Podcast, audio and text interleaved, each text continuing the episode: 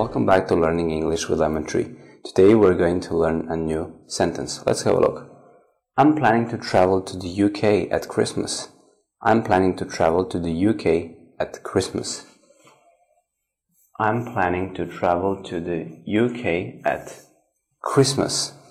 We also use at when we're talking about holidays that include several days before and after it. So there is a period of several days. At Christmas. At Christmas. I'm planning to go to the UK at Christmas, so it includes several days before and after the Christmas day.